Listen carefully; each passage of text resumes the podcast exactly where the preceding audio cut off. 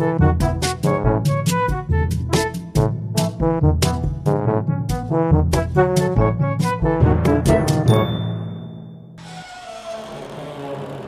Secret Cabinet. Hallo und herzlich willkommen zu einer brandneuen Ausgabe des Geheimen Kabinetts. Heute das Berühren der Figuren. Eine Kulturgeschichte des Reibens. Das ist heute mal hier eine bisschen andere Episode als bei den Themen zuvor, denn es handelt sich sozusagen um einen unfertigen Beitrag, einen Werkstattbericht sozusagen. Das liegt unter anderem daran, dass sich bei dem Thema um ein Thema handelt, das in der historischen Forschung bislang noch gar nicht oder nur wenig beackert wurde. Die Kulturgeschichte des Reibens nämlich, genauer gesagt das Reiben an Bronzefiguren. Das Ganze kam so, im Hof meines Museums, also meiner Arbeitsstelle in Wittenberg, steht seit einigen Jahren die Statue der Katharina von Bora, der rührigen Ehefrau Martin Luthers. Die hat sich als großer Publikumsmagnet erwiesen. Die Museumsbesucher statten ihr gerne einen Besuch ab, lassen sich mit ihr fotografieren und lauschen den Ausführungen der Touri-Guides, die in sämtlichen Verkehrssprachen der Welt ihr Wissen über die Dame zum Besten geben. Wer genau hinsieht, bemerkt aber, dass die Touristen noch etwas anderes machen. Der Ring an der Hand der lebensgroßen Bronzefigur leuchtet nämlich goldgelb, während der Rest der Statue durch die Patina grün-grau erscheint. Beobachtet man die Touri-Gruppen, die hier in großen Scharen an belebten Tagen die Statue frequentieren, erkennt man bald auch wieso. Insbesondere die weiblichen Besucher reiben an diesem Ring, wodurch sich inzwischen die Patina an dieser Stelle abgeschliffen hat und die ursprüngliche goldene Farbe der Bronze zum Vorschein tritt. Fragt man dann die Besucher, warum sie das tun, erhält man fast unisono die Auskunft, man mache dies, weil es Glück bringt. Insbesondere in der Ehe. Das hat mein Interesse geweckt und habe mich ein bisschen umgeschaut und festgestellt, dass die Volkskunde, also heute landläufiger eher als europäische Ethnologie bezeichnet, sich zwar natürlich schon länger mit dem Reiben als abergläubische Handlung beschäftigt hat. So hat man schon früh in der Menschheitsgeschichte beobachtet, dass gerade bei der Krankenheilung das Reiben der betroffenen Körperregionen oftmals zur Linderung von Beschwerden geführt hat und natürlich nicht ohne Grund, denn wir wissen ja heute um den tatsächlichen medizinischen Nutzen von Massagen und Einreibungen mit Heilmitteln wie Brandwein und so. Brandwein hilft auch inwendig sehr gut, habe ich festgestellt. In einer vorwissenschaftlichen Welt hat man aber offenbar die Vorstellung gehabt, dass hier andere Prozesse wirksam sind, als wir die heute erkannt haben. Man glaubte, dass bei der Berührung eine als materiell gedachte Kraft auf den Kranken übergehe, die die Krankheit vertreibe oder wegwische. Besonderen Menschen schrieb man die Kraft zu, dies allein schon durch die Berührung der Hand bewerkstelligen zu können.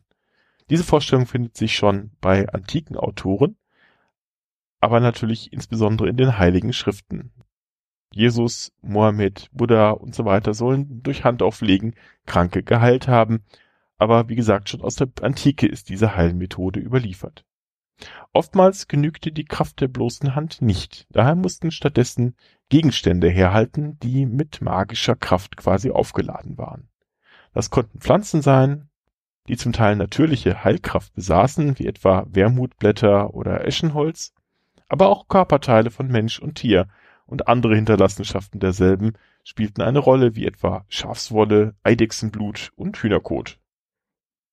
Besonders wirksam waren natürlich Reliquien besonderer Menschen, etwa der Heiligen oder der Religionsstifter selbst.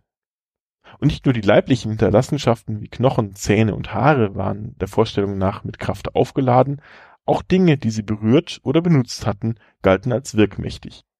Ich will jetzt gar nicht vom Kreuz Christi anfangen, aber wer beispielsweise die Lutherstube in Wittenberg besucht, kann die Spuren von Souvenirjägern sehen, die sich Späne von Möbeln und hölzernen Bauteilen mit dem Messer abgeschnitten haben.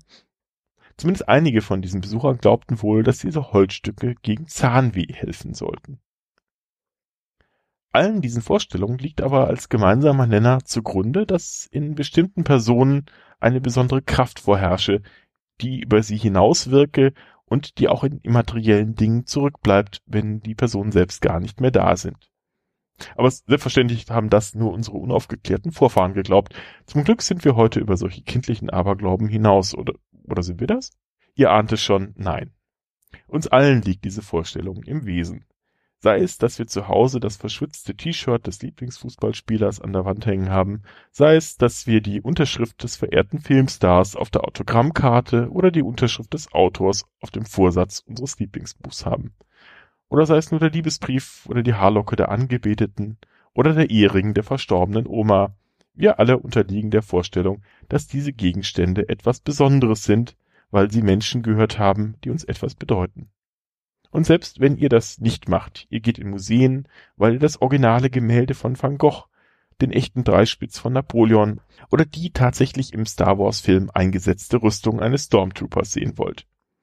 Eine Ausstellung, die nur aus originalgetreuen Kopien besteht, hat voraussichtlich weit weniger Besucher.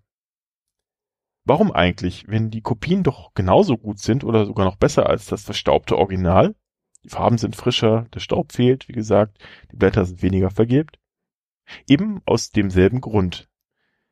Weil einem Besucher das fehlt, was man gemeinhin mit der Aura eines Exponats bezeichnet, was nichts anderes ist als die darin angeblich enthaltene geistige Kraft des jeweiligen Schöpfers oder Eigentümers, quasi das Wesen der Person, seine Essenz. Das funktioniert auch mit weniger positiv besetzten Personen. Gegenstände, die man quasi als Antireliquien bezeichnen könnte, werden genauso gerne aufbewahrt. Die Kiste, die Luthers Widerpart Johann Tetzel zum Sammeln von Ablassgeldern benutzt haben soll, tingelt derzeit in mehreren Versionen durch die Museen der Welt. Adolf Hitlers Uniformjacke und Görings Unterhose, die vor wenigen Monaten in München versteigert wurden, erzielten hohes Interesse bei potenziellen Käufern, aber auch Abscheu bei der jüdischen Gemeinde. Letztendlich handelt es sich jeweils doch nur um altes Holz, respektive alten Stoff. Warum also die Aufregung? Aber nicht nur Objekte, die tatsächlich mit wichtigen Personen oder verhassten Personen in Berührung standen, sondern auch Abbilder ihrer selbst können diese Funktion manchmal übernehmen. Und hier kommen wir langsam zu den Bronzefiguren zurück. Denn auch hier halt die Vorstellung nach, die Kraft der dargestellten Figur würde in irgendeiner Weise auf die sie berührende Person übertragen. Das beschränkt sich nicht nur auf die schon genannte Katharina-Figur in unserem Innenhof. Es gibt viele ähnliche Beispiele. Berühmt ist beispielsweise die Figur des heiligen Nepomuk auf der Karlsbrücke in Prag, deren bronzener Sockel jeden Tag von hunderten Touristen berührt wird. Das gleiche gilt für die zehn Meter hohe Statue des heiligen Gregor von Nien in der kroatischen Stadt Split. Hier ist es der große linke Zeh, an dem gerubbelt werden soll. Die ersten Bronzefiguren werden natürlich für Heilige und Herrscher errichtet, daher ist kein Wunder, dass diese als erstes von Menschen wegen ihrer halsbringenden Wirkung berieben wurden. Die älteste derartige Figur, die ich finden konnte, ist daher auch nicht überraschend eine Figur des heiligen Petrus in Rom. Die Berührung des rechten vorgestreckten Fußes des thronenden Petrus im Petersdom soll den Berührenden Segen bringen. Der Fuß ist inzwischen sogar so weit abgegriffen, dass er kaum noch vorhanden ist. Über diese Sitte berichtet bereits ein überlieferter Bericht eines gewissen Maffeo Veggio aus dem Jahre 1450. Aber es sind nicht nur heilige, sondern auch profane Gestalten, die Besucher aus aller Welt bereisen und bereiben. In Leipzig soll es insbesondere Studenten Glück bringen, den Schuh des vor Auerbachs Keller aufgestellten Figur des Dr. Faustus zu berühren. In Brüssel ist es die im Todesschlaf dargestellte Figur des Ritters Everand de Seclet, den man am Arm berühren soll, damit sich ein geheimer Wunsch erfüllt. In Köln ist es die glücksverheißende Nase des Tünnes, bei der Kirche Groß St. Martin aufgestellte Figurengruppe der Lokalhelden Tünnes und Schäl. Hier genügt nach einhelliger Meinung der Kölner ein kräftiger Griff an den glänzenden Riechkolben. Also den des von Tünnes, nicht den eigenen. Aber auch Tiere bringen Glück. In Bremen soll es zum Beispiel künftiges Wohlgeschick verleihen, wenn man das Vorderbein des Esels der Figurengruppe der Bremer Stadtmusikanten umfasst. In Florenz streichelt man zum selben Zweck die Schnauze eines bronzenen Ebers, Il Porcellino, oder legt ihm eine Münze ins Maul, letzteres vermutlich vom berühmten Münzwurf am Fontana di Trevi abgeschaut. In München sind es die Bronzelöwen vor der Residenz, die Glück bringen sollen, wenn man ihnen über die Schnauzen streicht. Laut Legende war ein Student beim König Ludwig I. in Ungnade gefallen, da eine Schmähschrift über dessen Geliebte, die Tänzerin Lola Montes, an der Residenz angebracht habe und nun vom König per Steckbrief gesucht worden war.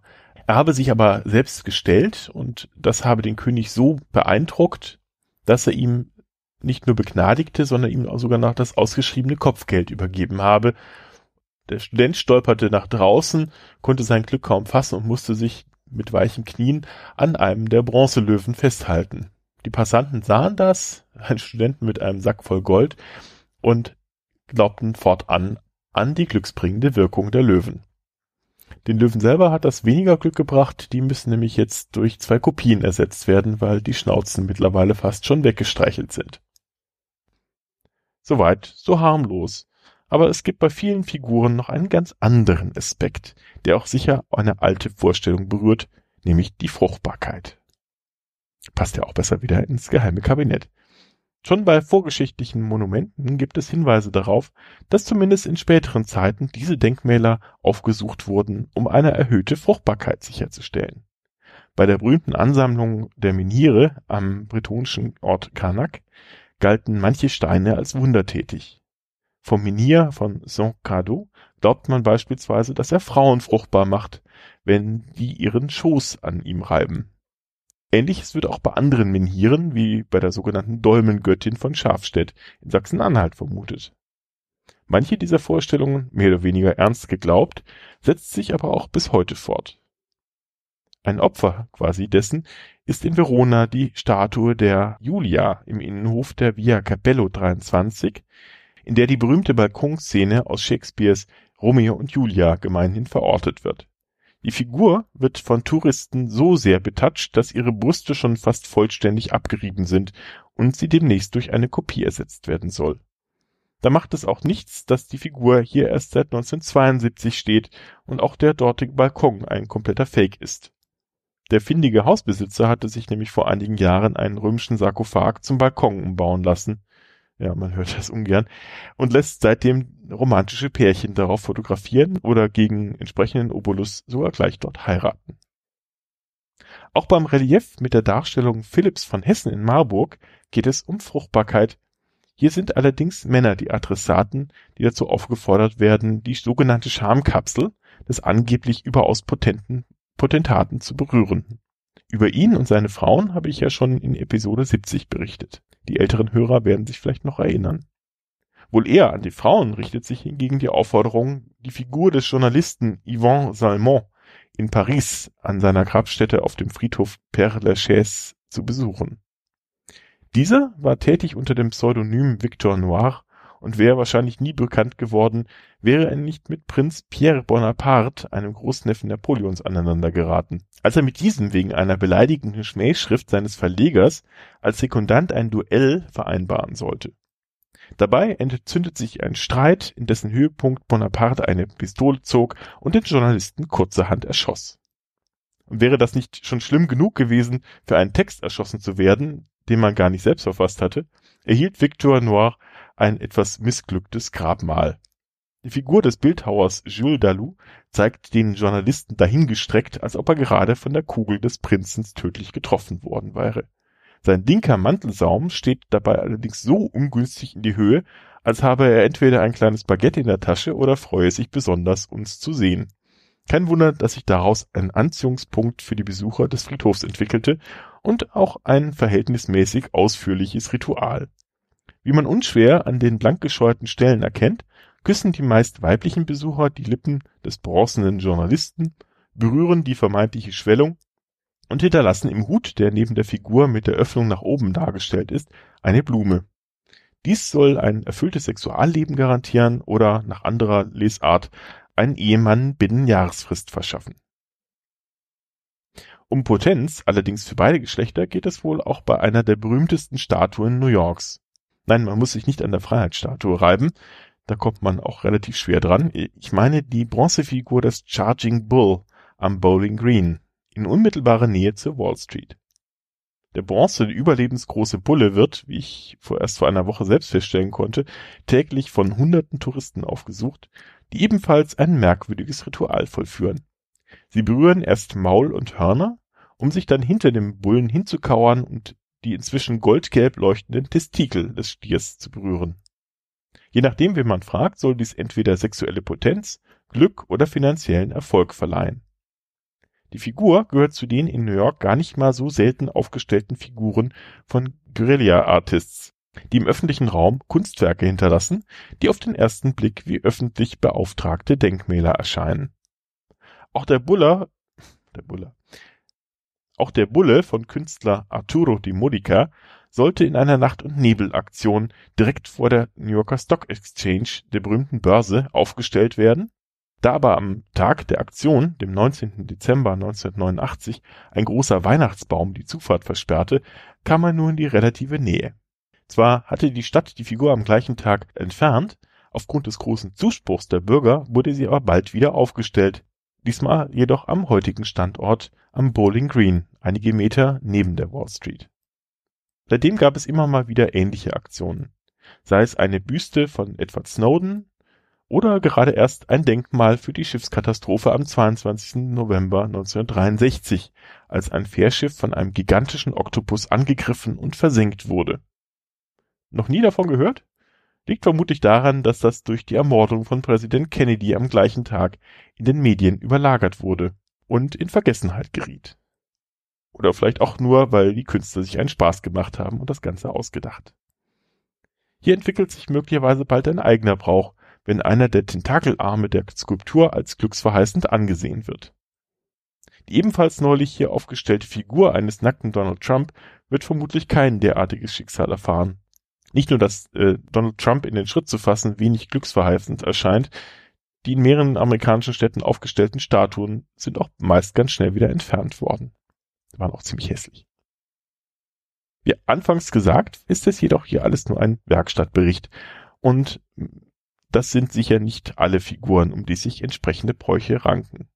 Wenn ihr aus eurer Stadt oder von Reisen weitere Beispiele kennt, wäre ich euch für entsprechende Hinweise sehr dankbar.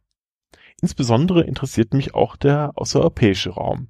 Aus Asien kenne ich zwar die Sitte des Streichelns der dickbäuchigen Buddha-Figuren, eigentlich eine aus dem chinesischen Bereich stammende Figur des Mönches Budai oder Hotai, die mit der Figur des Religionsstifters Gautama Buddha wohl erst nachträglich verschmolz.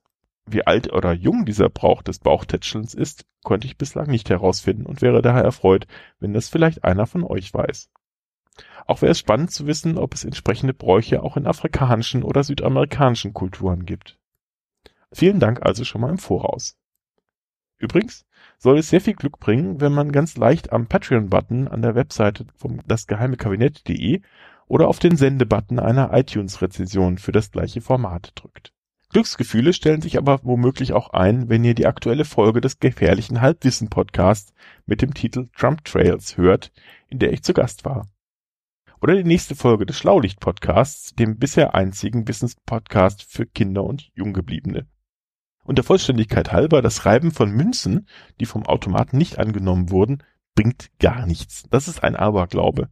Wenn die Geldstücke beim ersten Mal durchfallen, erhöht sich beim zweiten Mal einwerfen nur die Wahrscheinlichkeit, dass sie doch angenommen werden, ob man sie vorher auf einer glatten Oberfläche gerieben hat oder nicht. Glück bringt es wahrscheinlich auch nicht. In diesem Sinne reibe ich mal kurz am Mikro, wünsche euch alles Gute und viel Glück. Bis zum nächsten Mal. Euer Butler.